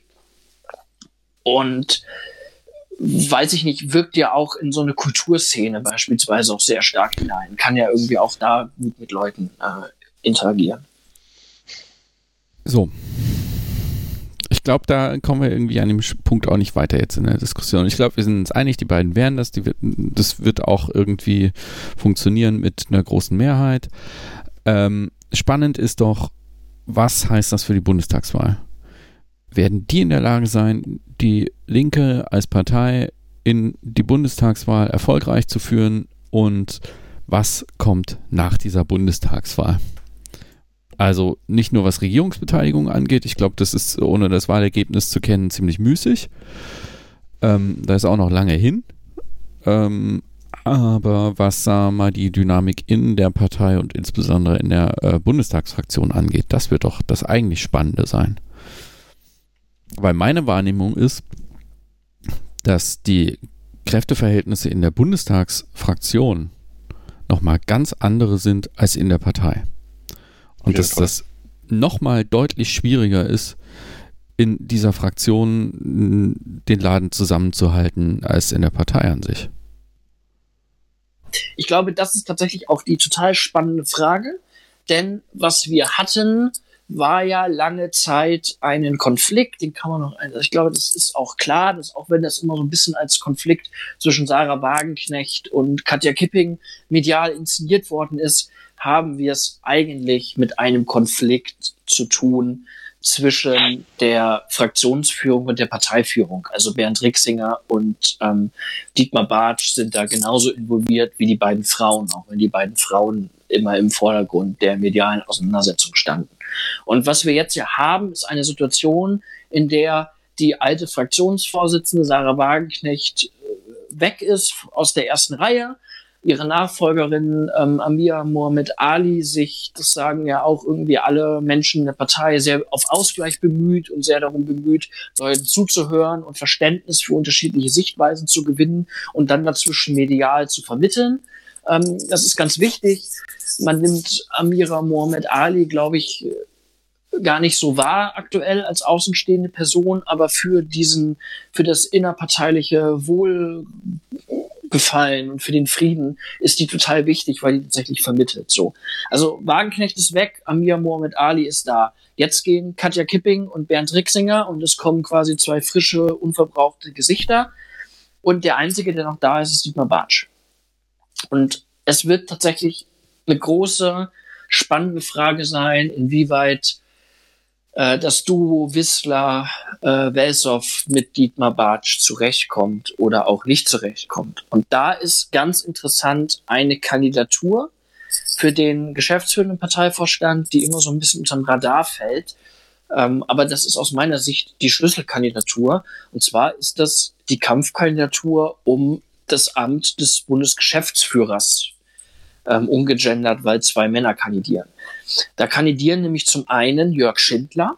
Jörg Schindler ist ja auch der jetzige ähm, ähm, Bundesgeschäftsführer und eine Person, sag ich mal, von der sich auch, glaube ich, Janine Wissler und Susanne Henning-Welsow sehr offensiv wünschen würden, dass sie dass, dass sie weitermacht. Und der hat das, glaube ich, aus, aus Warte von ganz vielen bisher auch immer ganz gut gemacht. Eher so ein ruhiger, unauffälliger Typ, aber der packt irgendwie was weg im Karl Liebknecht-Haus. Und dann gibt es dazu jetzt aber eine Gegenkandidatur. Und das ist die Kandidatur von Thomas Westphal. Thomas Westphal ist aktuell niemand Geringeres als der Büroleiter von Dietmar Bartsch. Und Thomas Westphal ist die Person, die vor etlichen Jahren mal auffällig damit wurde, dass er quasi, so sagen sich böse Zungen, für Dietmar Bartsch Dossiers angelegt hat über einzelne äh, Bundestagsabgeordneten der Linken, in denen die äh, quasi gekennzeichnet worden sind als äh, R irgendwie so für, für ähm, Reformerlager, dann U unabhängig und L für nicht für links, wie man es vielleicht denken würde, sondern für Lavodödel. Also die haben quasi Freund- und Feindeslisten äh, von Leuten aus ihrer eigenen Fraktion ähm, geführt. Genau. Und dieser Thomas Westphal soll jetzt Bundesgeschäftsführer werden und das kann man, glaube ich, so sagen, ist natürlich eine krasse Kampfansage an die designierten Parteivorsitzenden. Vielleicht äh, nochmal zur Erklärung, was macht denn so ein Bundesgeschäftsführer? Wie muss man denn die Position von dem einordnen im Karl-Liebknecht-Haus? Ja, der Bundesgeschäftsführer ist so im Prinzip das, was bei anderen Parteien General Generalsekretär heißen würde. Ähm, also eine Person, die in erster Linie nach innen wirkt und äh, die Parteizentrale managt. Also das ist quasi der oberste Manager, der Chef von der Parteizentrale. Ähm, in dessen Verantwortung liegen Wahlkämpfe, ähm, Kampagnen, ähm, so alles, mit dem die Partei nach außen äh, auftritt. Das ist alles im Verantwortungsbereich des Bundesgeschäftsführers ähm, und damit ist es natürlich ein krass politisches Amt, weil je nachdem, wen man dahin wählt, diese Person die Macht hat, bestimmte Dinge einfach anders zu managen. Was der Unterschied ist zwischen dem Bundesgeschäftsführer der Linken und der Generalsekretärin bei anderen Parteien, ist ja vielleicht dann eher der, dass GeneralsekretärInnen in der Regel dann auch nochmal so die Kettenhunde des Parteivorstandes sind und quasi in medialen Debatten immer möglichst zynisch und möglichst scharf vorpreschen müssen. Das ist bei uns, bei den Linken nicht so. Diese Funktion des Bundesgeschäftsführers wirkt in erster Linie nach innen rein. Ähm, ist deswegen aber umso wichtiger, ne? also weil es quasi um das Management äh, des Ladens geht. Genau, hast du eine Prognose? Wer das wird? Oder ist das der eigentlich spannende Punkt, was die, ja, was das Personal ja. angeht? Ja, das ist der eigentlich spannende Punkt, was das Personal angeht. Ich habe ich hab ein Gefühl, ähm, ich würde mal im, aus dem Gefühl sagen, ähm, dass es eher Jörg Schindler wird, aus zwei Gründen. A, weil ähm, der das einfach schon ein paar Jahre gemacht hat und das auch nicht schlecht gemacht hat und das total doof wäre, ähm, ein halbes Jahr vor einer Bundestagswahl quasi den Chef auszutauschen der sich dann, ne, dann kommt irgendwie neuer, der muss sich wieder ganz neu in, da reinfinden und einarbeiten. Und das ist ein halbes Jahr vor, der, vor dem Bundestagswahlkampf, wäre das politischer Selbstmord. Ich, und ich glaube, dass ganz viele Delegierten so, so vernünftig denken ähm, an der Stelle oder so pragmatisch denken an der Stelle. Zum anderen, und auch das muss man sagen, ist das halt auch für eine Partei politischer, politischer Selbstmord, eine Person als Bundesgesch Bundesgeschäftsführerin ähm, zu bestellen, die nicht vertrauensvoll mit dem Parteivorsitzenden zusammenarbeiten kann. Also das muss man einfach aus einer Organisationslogik, muss man das einfach sehen. Das wäre doof. Das wäre richtig blöd. Das, na, auf der anderen Seite ja, gab es. neu gewählten Parteivorsitzenden, ne? Das ist nicht. Ja, ja, ja. Ne? Vor, äh, auf der anderen Seite gab es aber irgendwie auch vor ein paar Jahren, als Jörg Schindler gewählt worden ist, gab es auch eine Kampfkandidatur zwischen Jörg Schindler und einem Kandidaten, der eher von Sarah Wagenknecht und Dietmar Bartsch unterstützt worden ist. Und da ist Jörg Schindler auch erst in der Stichwahl mit einer sehr, sehr knappen Mehrheit gewählt worden. Also will heißen, so ausgemacht ist das nicht, auch wenn ich eine leichte Tendenz Richtung Jörg Schindler sehe. Ich glaube, das wird eine sehr spannende Frage werden. Und ähm, ich glaube, dass die Frage, wie knapp das Ergebnis am Ende ausfallen wird, auch eine, eine Anzeige in Richtung ähm, Wissler und Welsow sein wird, wie groß das Vertrauen eigentlich ist in sie. Mhm. So, und dann habe ich ja noch gesagt, was kommt danach? Also, ich will so ein bisschen darauf hinaus auf die Frage, was eigentlich aus dieser Bundestagsfraktion wird. Weil die ist so, so. Also ich erlebe das ja irgendwie aus einer, einer so seltsamen Distanz. Ähm, dass ich irgendwie mit FachpolitikerInnen zu tun habe und man mal da, hier und da was hört, aber ähm, sonst auch vor allen Dingen die mediale Debatte mitbekommen und so die, die parteiinterne Debatte, wie, wie alle anderen, die in dieser Partei sind, auch mitbekomme. Aber das muss ja irgendwie furchtbar sein. also, man sich mal mit Bundestagsabgeordneten unterhält, das scheint kein großer Spaß zu sein. Und das wird doch, also das finde ich die eigentlich spannende Frage. Ne? Du hast ähm, eine Fraktionsvorsitzende mit ähm, ähm, Amira, die ausgleichend ist, die auch medial, sagen wir mal, jetzt irgendwie sich keine Fehltritte leistet, die es gut und solide macht ähm, und die ich auch irgendwie immer sehr als, als sehr authentisch irgendwie empfinde, aber die jetzt auch nicht das Mediengesicht ist dieser Fraktion. Und auf der anderen Seite hast du genau jemanden, der dieses Mediengesicht ist, mit Dietmar Bartsch. Ähm, wobei ich nicht weiß, ob der tatsächlich irgendwie überrepräsentiert ist im Vergleich zu ihr. Will ich auch gar nicht behaupten. Ähm, aber den kennt man und da weiß man, ah ja, die Linke, hm, Fraktionsvorsitzende, und dann hast du zwei neue Parteivorsitzende, die da hinkommen. Die werden ja wahrscheinlich auch beide in den Bundestag einziehen. Also zumindest bei Janine gehe ich fest davon aus, dass sie äh, für den Bundestag kandidiert und bei Susanne würde ich es vermuten. Ähm, also, hm? also Susanne Henning-Welsow hat sich äh, öffentlich erklärt, dass sie für den Bundestag kandidieren wird ähm, im Herbst. Ähm, Janine Wissler hat sich nicht erklärt öffentlich bisher. Das weiß man einfach noch nicht. Okay. Also ich halte es nicht für ausgemacht. Also mir, mir ist nicht klar, ob es ausgemacht ist, dass Dietmar Bartsch und Amira Mohamed Ali wieder Fraktionsvorsitzende werden. Das, dem stimme ich zu.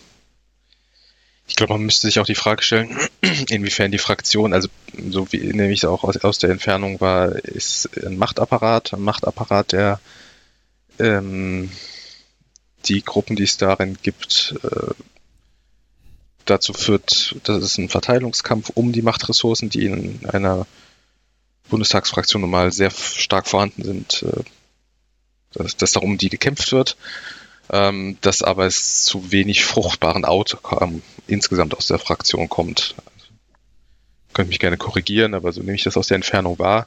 Und dieser ähm, Kampf um Ressourcen, in erster Linie personell, finanziell, ähm, wird dann natürlich in die Partei getragen, die ungleich weniger äh, viel Macht, eig äh, eigenständige Machtressourcen besitzt und ähm, die bis zu einem gewissen Punkt auch Spielball dann der unterschiedlichen Gruppierungen innerhalb der Fraktionen sind.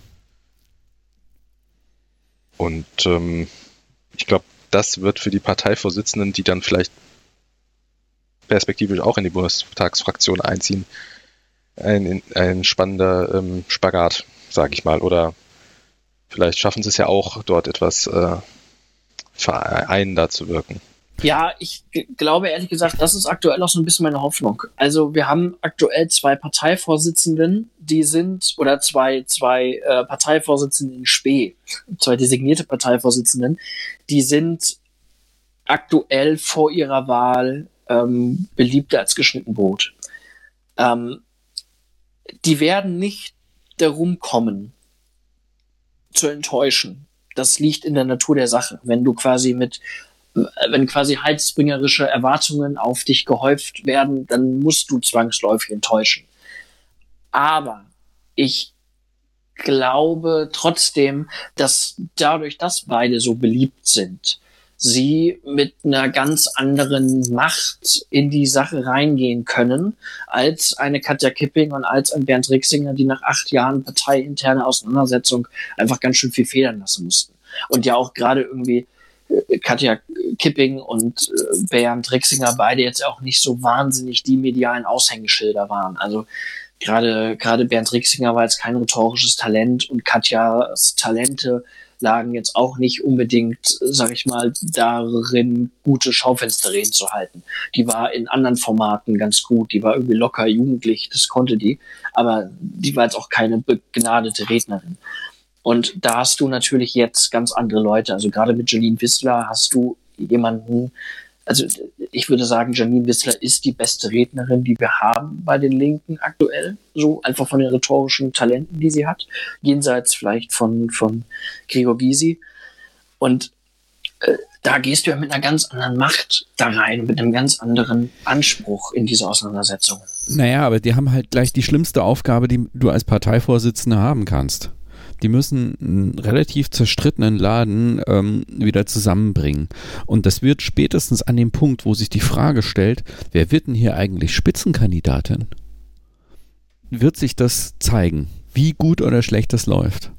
Vor vier Jahren war es so, dass sich irgendwie alle selbst aufstellen wollten am liebsten und man am Ende ähm, so ein Team hatte von vier, sechs, acht, ich weiß nicht wie viele Leute. Vier. Vier. Ähm, wo, wo am Ende keiner mehr wusste, wer hat hier eigentlich welche Rolle. Und das war, ging nur noch darum, das äh, Gleichgewicht der Macht äh, zu wahren.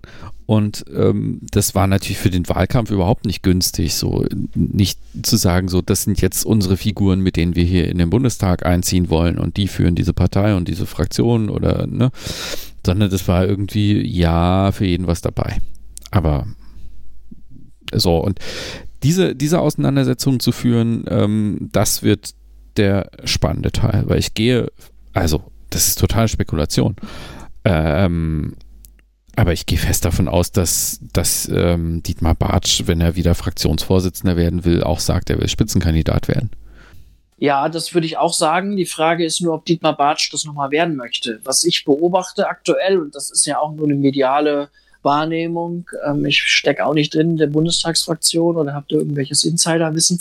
Ähm, was ich aber jetzt quasi auch aus den Medien wahrnehme, ist ja schon, dass sie Jan Korte immer mehr in den Vordergrund stellen. Also die, die Presse- und Medienabteilung der Bundestagsfraktion.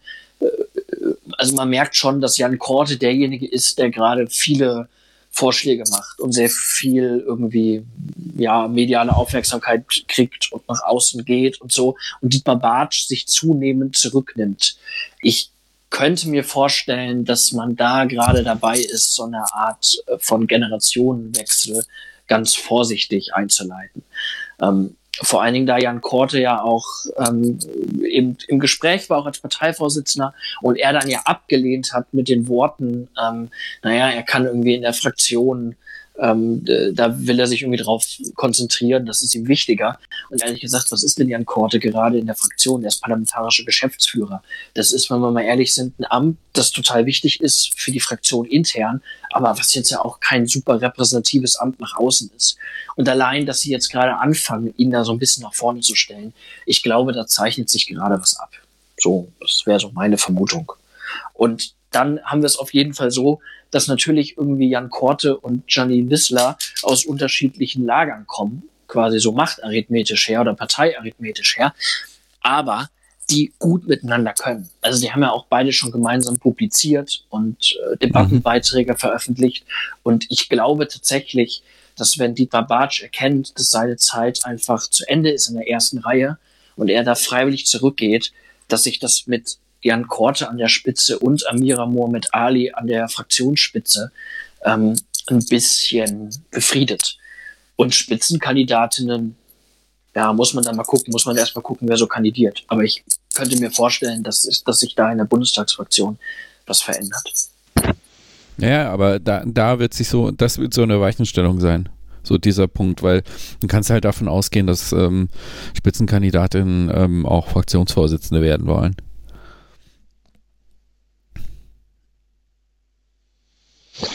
Ja, gut, dann werden es die drei unter sich ausmachen, beziehungsweise äh, wird man schauen, äh, was passiert, wenn sie sich einschließen. Wir, wir haben jetzt schon festgestellt, oh, naja, es ist ja so. Ich erinnere mich an Glaskästen.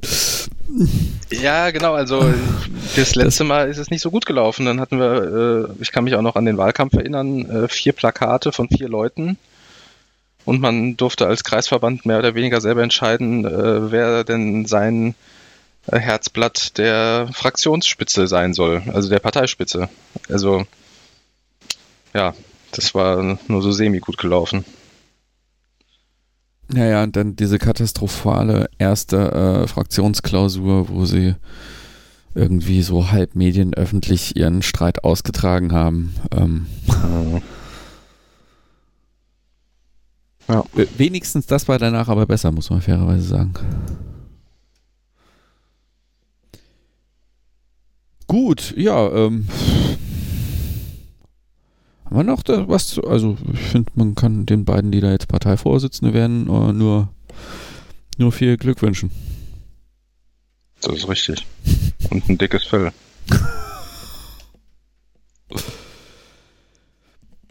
ja, das muss man so sagen. Ein dickes Fell und ein gutes Gelingen und ich, naja, das äh, Wetter in Berlin ist, glaube ich, auch ein bisschen stürmischer als im beschaulichen Erfurt oder im äh, dörflichen Frankfurt. Aber na gut. Gut. Ich glaube, dann haben wir es, oder? Ja. Ja, dann sparen wir uns die Regierungsdebatte auf für äh, das nächste Mal nach dem äh, Bundesparteitag. Dann reden wir mal über die Frage. Das war, das war nur ein Bonbon an der Stelle. Also ich bitte euch, äh, ist es nicht so, als hätte die Parteiführung jemals darauf geguckt, was denn ihre Wähler gerne so sehen möchte. Also von daher kann man es einfach jetzt so stehen lassen, wie es ist. Ähm, methodisch habe ich mir die nicht angeguckt. Also wenn du da irgendwelche Ausschweifungen hast, äh, kannst du mir das gerne sagen, aber es ist, äh, ja. Nein, also ganz kurz, also das hat mit, also es geht gar nicht so um Methode. Also natürlich würde ich mir als linken Wähler und auch als linken Mitglied traue ich meiner Partei zu, dass wir regierungsfähig sind. Aber über diese prinzipielle Frage, ob, wir, ob ich uns für regierungsfähig halte oder nicht, habe ich ja noch nichts gesagt. Ob ich unter den realen Bedingungen, wie ich sie im Bundestagswahlkampf 2021 vorfinde, finde, dass eine Regierungsbeteiligung anzustreben aktuell richtig oder falsch ist. Also das will ich quasi damit nur sagen. Ich glaube, das sind unterschiedliche ähm, Fragen, die man an der Stelle stellt. Also wenn wir 51 Prozent äh, bei den Wahlen kriegen, natürlich regieren wir dann super dieses Land. Das ist ja, alles andere wäre ja vermessen. Aber äh, die Frage ist halt, wie gesagt, ob man jetzt unter diesen Bedingungen, die wir vorfinden, 2021 eine Regierungsbeteiligung eingehen sollte, müsste und wenn ja, mit wem. Die DKP kommt ja leider nicht über fünf Prozent bei bundesdeutschen Wahlen. Also, ne, so wer, mit wem wollen wir das tun? So, das sind, glaube ich, nochmal andere Fragen, die sich dann stellen.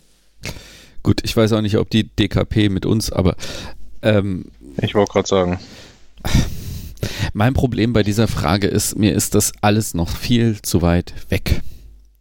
Ähm, die einzigen, die jetzt irgendwie personell aufgestellt sind, so halbwegs, das ist die SPD. Die haben einen Kanzlerdarsteller, äh, so der das sicherlich irgendwie gut machen könnte, äh, wo man nicht weiß, ob der genug Stimmen kriegt. Die Grünen, da weiß man nicht, ob sie Kanzlerkandidatin aufstellen oder nicht ähm, ob sie da eine Chance haben. Und ich halte nach wie vor ähm, die, die Lage insgesamt für so unklar, was eigentlich im Herbst die wichtigen Fragen sein werden, dass ich das, also jetzt über, über äh, Regierungsbeteiligung zu spekulieren, ist völlig, völlig unsinnig. Also, weil nach aktuellem Stand sieht es so aus, schwarz-grün wird es irgendwie, vielleicht Jamaika, ähm, aber ob das so bleibt, keine Ahnung.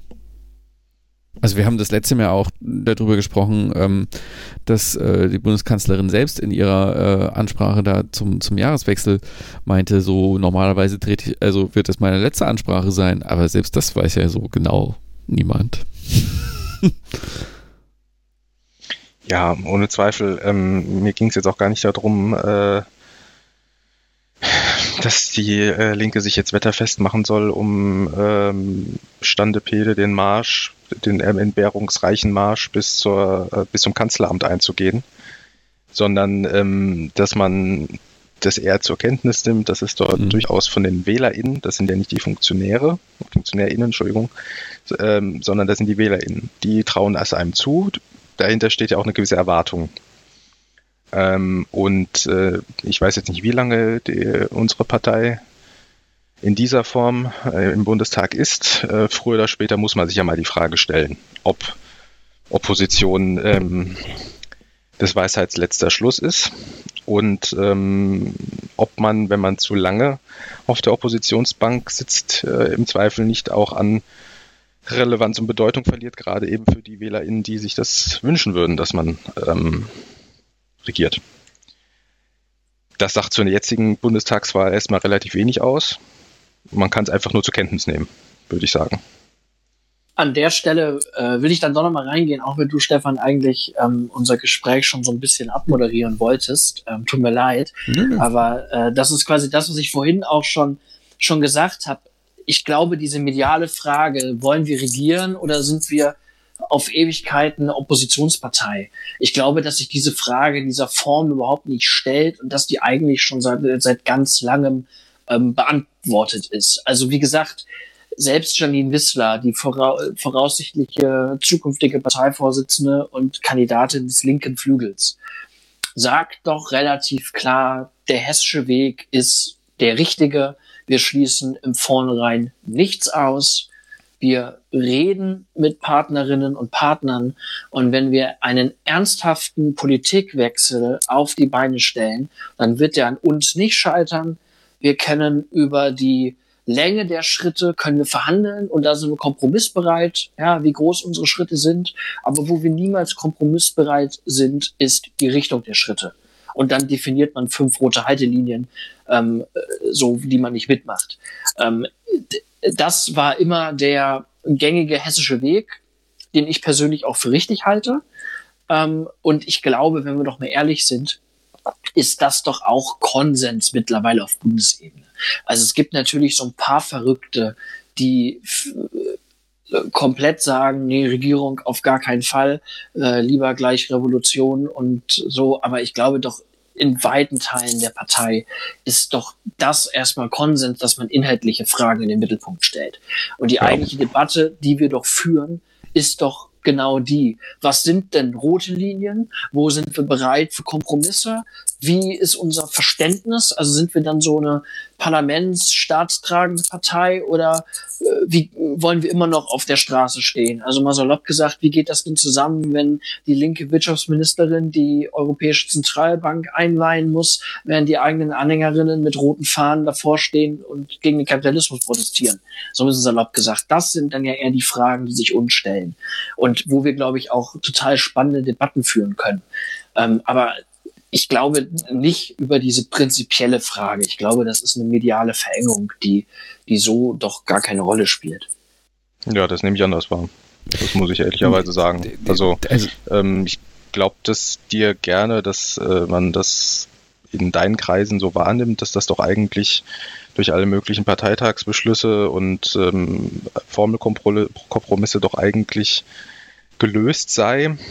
Aber es ist nun mal das, was es ist, ein Formelkompromiss. Und ich glaube nicht, dass das tatsächlich ähm, die Partei an der Stelle befriedet hat. Oder zumindest auch noch nicht mal mittelfristig befriedet hat, weil selbst wenn die Spitzenfiguren, die dann in eine äh, Koalitionsverhandlung gehen,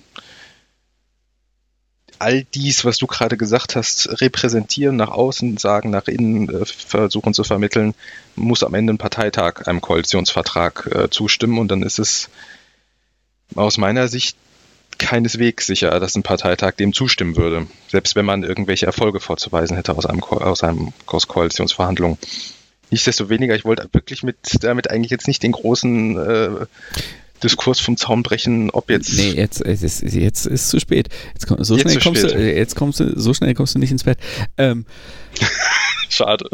Nein, also ich setze mich da knallhart zwischen die Stühle. So, äh, echt, äh, kenne ich nichts. Ähm, der Punkt ist einfach, äh, man muss abwarten, wie sich diese Frage überhaupt stellt. Wenn es im Sommer, wenn Merkel nicht mehr antritt und ähm, sich die CDU darauf einigt, was weiß ich, den Ziemiak zum Kanzlerkandidaten zu machen und alle denken, was, den? ähm, die Grünen sagen, dass sie nach zwei Jahren äh, Habeck dann Baerbock zur Kanzlerin machen wollen, so ein Rotationsmodell vorschlagen und völlig wirre Dinge passieren und plötzlich die Linke mit zwei fantastischen Parteivorsitzenden medial irgendwie ein Feuerwerk nach dem anderen abbrennt, dass wir die SPD fast eingeholt haben und Rot-Rot-Grün eine satte 60% Mehrheit hätte, dann stellt sich diese Frage wirklich. Nur wenn nichts davon passiert und auch es zu nichts davon auch nur ansatzweise eine Tendenz gibt, dann wird sich diese Frage so nicht stellen. Dann wird die Frage eher sein, wofür steht denn die Linke in diesem Wahlkampf? Und dann kann man auch sehr viel unabhängiger von dem, was da drumherum passiert, Wahlkampf machen muss das auch. Das wird in gewisser Weise auch schwieriger. Ähm, aber das ist einfach das, was überhaupt noch nicht absehbar ist. Ich da bin ich. Ja da bin ich bei dir, Stefan. Also, weil du jetzt gerade gesagt hast, zwischen den Stuhlen, nee, da bin ich tatsächlich ganz bei dir. Also, was ich gerade eben versucht habe zu thematisieren, ist ja eher die Frage, wie regieren. Das andere, die Frage, die ich ausgeklammert habe, und das ist die Frage, die du gesagt hast, ist, äh, unter welchen Voraussetzungen äh, regieren oder unter welchen gesellschaftlichen Voraussetzungen. Und Gregor Gysi hat mal was ganz äh, Schlaues gesagt, was ich im Prinzip richtig finde. Der hat immer gesagt, naja, eine, eine linkes Reformbündnis in diesem Land muss begleitet werden von einer Wechselstimmung, ähm, die in der Bevölkerung da ist. Die muss quasi getragen werden von dem Wunsch der Bevölkerung nach Veränderung. Und also aktuell haben wir das nicht. Also ich sehe keine breiten zivilgesellschaftlichen Bewegungen, die nach vorne pratschen und jetzt ein linkes Reformbündnis an die, an die Macht äh, hieven wollen, ne, dass man da irgendwie mit einer bestimmten gesellschaftlichen Breite getragen reingehen kann, sondern was ich aktuell eigentlich sehe, ist der Wunsch nach Stabilität ähm, nach einer Bewahrung des Status quo, nach einer Bewahrung von Sicherheit mit so ein bisschen ökologischem Anstrich. Denn das mit dem Klimawandel, das ist ja eigentlich alles ganz schlimm und deswegen müssen wir jetzt auch ein bisschen was machen. Also ökolo ökologisch wollen wir schon sein, aber bitte nicht zu sehr Veränderung. Eigentlich haben wir so ein, so ein, so ein Streben nach Stabilität. Und das ist doch eigentlich die gesellschaftliche Stimmung, in der Schwarz-Grün prädestiniert ist. Und solange sich diese Stimmung nicht ändert, glaube ich nicht, dass wir über ein linkes Reformprojekt in diesem Land auch wirklich ernsthaft diskutieren müssen. Ähm, ich bin total dafür, dass wir Bewegung auf die Straße bringen und dass wir irgendwie sagen, lasst uns ein linkes Reformprojekt äh, in der, in der, in der, in die gesellschaftliche Mehrheit anstoßen. Aber solange das nicht da ist, müssen wir über Parlamentsformelkompromisse, glaube ich, wirklich nicht reden. Naja, das, wo ich zwischen den Stühlen sitzen, ist auch ähm, der andere Punkt, den Jona angesprochen hat, nämlich die Frage, ob das alles ähm, in der Partei Die Linke ähm, schon so Konsens ist und befriedet ist. Ich glaube auch, das hat ziemlich viel, also da gibt es ein ziemlich großes Spe Spektrum an, an Meinungen, was da weit auseinander geht. Und ähm, aber wie gesagt, ich halte es halt für vollkommen offen, ob sich diese Frage überhaupt stellt nehmt einfach die Studie, die ich erwähnt habe, vielleicht mit in die Show Notes. Ich versuche äh, rauszusuchen, äh, wo, sie, wo sie ist, mhm. äh, wo mhm. sie abliegt. Ähm, dann kann sich das jeder selber nochmal angucken. Ich habe als Sozialwissenschaftler sträflich vernachlässigt, selber mal zu gucken, ob das überhaupt, äh, ähm, ja, ich sag mal, methodisch wertvoll ist, was da passiert ist. Aber ähm, nichtsdestoweniger fand ich es doch eigentlich ganz nett, eben weil ich in, in allen möglichen Social Media Bubbles eher wahrnehme, dass der ähm, Kontrapunkt, nämlich nicht regieren zu wollen, dominiert. Und ähm, ja, lange Rede, kurzer Sinn. Das ist vielleicht der Stein des Anstoßes, darüber nachzudenken. Dazu ganz kurz wegen Social Media Bubbles und so. Ich weiß, uns hören auch Leute zu, die in der Linksjugend Solid aktiv sind. Ey, Leute, geht raus aus der Linksjugend Facebook-Gruppe. Die ist nämlich nicht repräsentativ für die Partei. Das ist nämlich tatsächlich ein purer äh, Irrenhaufen, äh, der, glaube ich, äh, ja, der manch, wo man manchmal ein sehr komisches Bild haben könnte von unserer Bubble. Mhm. Das schmerzt einen auch, wenn man äh, das leider so sagen muss, ähm, dass das so ist und dass äh, man vielleicht auch äh, dank Pandemie auch eigentlich gar nicht mehr viel andere Möglichkeiten hat, äh, mit den, den, Genossinnen und Genossen in Kontakt zu treten. Außer natürlich die tollen äh, Wahlveranstaltungen. Ähm, aber es fehlt ein bisschen der ähm, Austausch untereinander, um, um wo man das Bild wieder gerade rücken könnte. Oha, das war jetzt kryptisch. Ihr müsst wissen, ich bin zu alt dafür. Also, um, um das mal überspitzt, überspitzt ähm, zusammenzufassen. Äh, es gibt in der Linksjugend Solid Facebook-Gruppe im Prinzip zwei große Meinungen. Die eine Meinung ist äh, äh, reine Lehre und Marx-Exegese, bis wir die Massen überzeugt haben und äh, den glorreichen äh, Kommunismus über die Revolution und den Generalstreik ähm, erreicht haben. Und die andere Position ist quasi zu sagen, nein, wir müssen jetzt regieren und kompromissbereit sein und Bodo Ramlo über alles und äh, äh, quasi Bernstein at its best und Reformismus ist voll gut. Und dazwischen gibt's nichts mehr. Also das sind nur noch diese beiden Pole und das ist sehr destruktiv nur noch und ich glaube, hat mit den Realitäten in dem Jugendverband, aber auch in der Partei nicht mehr so wahnsinnig viel zu tun. Okay, verlasst ja. bitte diese Facebook-Gruppe. Gut. Ja, wenn, wir, wenn unser Podcast schon eine Botschaft haben kann, dann finde ich, ist das eine der ersten, die wir heraussenden sollten.